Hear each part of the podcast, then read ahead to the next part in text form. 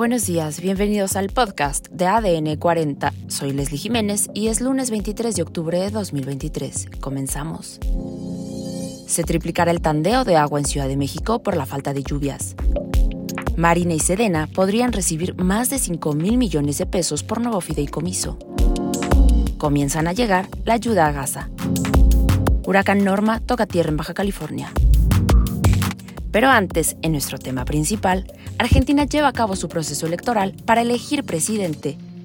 Este domingo fueron llamados a las urnas 35 millones de argentinos para elegir al sucesor de Alberto Fernández. Vamos a escuchar a Luciana Weiner con su lectura sobre este proceso.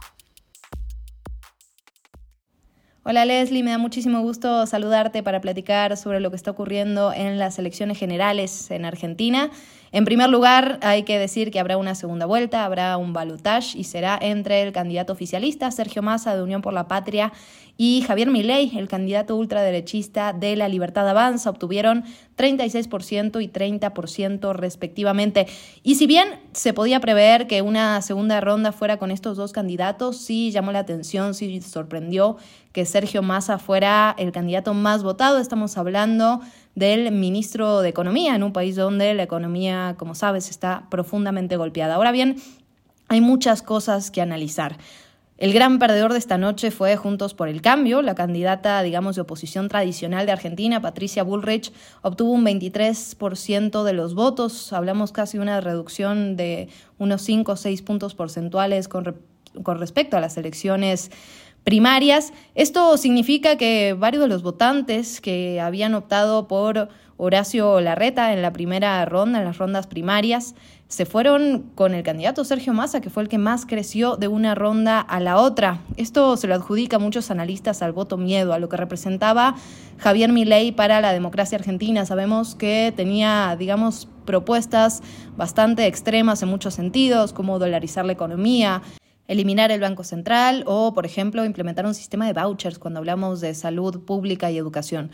Ahora bien, estos votos que perdió Juntos por el Cambio se distribuyeron en gran parte para Sergio Massa, para el candidato del oficialismo, y por otra parte para Juan Schiaretti, que es la cuarta fuerza, sacó aproximadamente un 7% de las votaciones en esta primera ronda. Ahora bien, se viene la segunda ronda el 19 de noviembre y ahí vuelve la incertidumbre en Argentina porque lo que se viene ahora, digamos, es cómo se van a distribuir los votos ya obtenidos, por un lado, por Juntos por el Cambio, este 23%, que es una gran parte del padrón que se va a tener que distribuir, y por otra parte, ese 7% de Juan Schiaretti. La quinta fuerza fue la, el movimiento, digamos, de izquierda, el FIT, que obtuvo un 2.5% aproximadamente.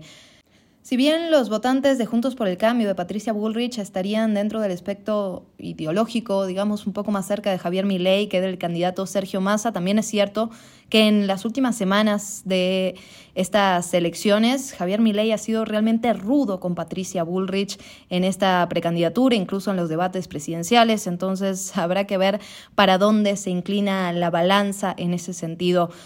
Por otro lado, hay que decirlo, para la jefatura de gobierno de la ciudad autónoma de Buenos Aires, el candidato Jorge Macri de Juntos por el Cambio de la oposición estuvo muy por arriba de Unión por la Patria. Lo contrario ocurrió en la provincia de Buenos Aires, donde Axel Kisilov fue reelecto como gobernador de la provincia de Buenos Aires. La verdadera duda acá, la verdadera incertidumbre está obviamente con la presidencia en esta segunda ronda que será el 19 de noviembre y todo lo que pueda pasar desde este momento hasta la fecha. ¿Cómo se van a repartir los votos de Juntos por el Cambio? Ahí está la verdadera pregunta. Leslie, regreso contigo. Muchísimas gracias. Además, la falta de lluvias en gran parte del país impacta directamente al suministro de agua en la capital, donde recientemente se redujo el suministro del sistema Kutsamala, el cual registra el nivel más bajo en la historia y en caso de mantenerse este escenario, el Sistema Nacional de Agua informó que el tandeo semanal de agua aumentará del 9 al 35%, cuando los más de 9 millones de capitalinos tendrán que hacer un uso racionado del agua cada día. Por otro lado, las secretarias de Marina y de la Defensa podrían obtener 5.204 millones de pesos anuales con la creación de un nuevo fideicomiso, en donde se depositarán las tasas cobradas sobre los ingresos totales de los grupos aeroportuarios, considerando la facturación de los grupos de cierre del 2022.